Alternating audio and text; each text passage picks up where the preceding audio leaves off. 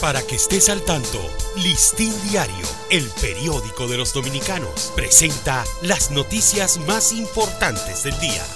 Buen día, feliz inicio de semana. Hoy es el lunes 5 de febrero de 2024. Claman por la oportunidad de una vida normal para sus pequeños mediante cirugías reconstructivas. Cientos de historias coincidieron bajo una calurosa mañana en las inmediaciones del Hospital Docente Padre Villini, en donde se llevó a cabo la vigésimo novena jornada dominico-americana de cirugías eh, para corregir malformaciones. Arroyo Lebrón, receptor de cadáveres y generador de desastres. El arroyo Lebrón pasó de ser un atractivo para la recreación de los moradores de los municipios Pedro Brand y los Alcarrizos a ser un sinónimo de contaminación y desgracia por la cantidad de cadáveres hallados en el lugar. En Herrera sustituyen la denuncia en la policía por verjas contra ladrones. Invadidos por el miedo y la indignación frente a la indiferencia de las autoridades, residentes del sector Herrera en el municipio Santo Domingo Oeste tienen sus casas enrejadas debido a la delincuencia que afecta a su localidad.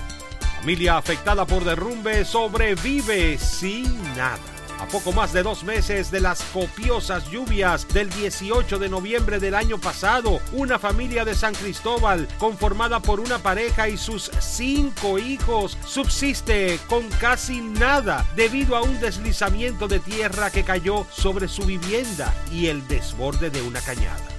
Gobierno logra superávit de caja en enero. Del 1 al 26 de enero de 2024, el gobierno presenta un superávit de su caja superior a los 10.600 millones de pesos, partiendo de un saldo positivo en su relación de ingresos y la ejecución de sus gastos corrientes, según datos del último informe publicado por la Dirección General de Presupuestos. Acusado de asesinar abogado en Santiago, revela que recibió órdenes desde la cárcel para ejecutarlo.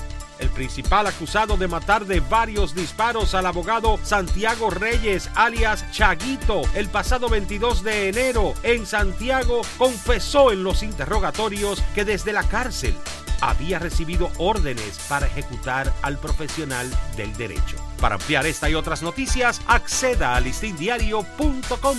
Para Listín Diario, soy Dani León.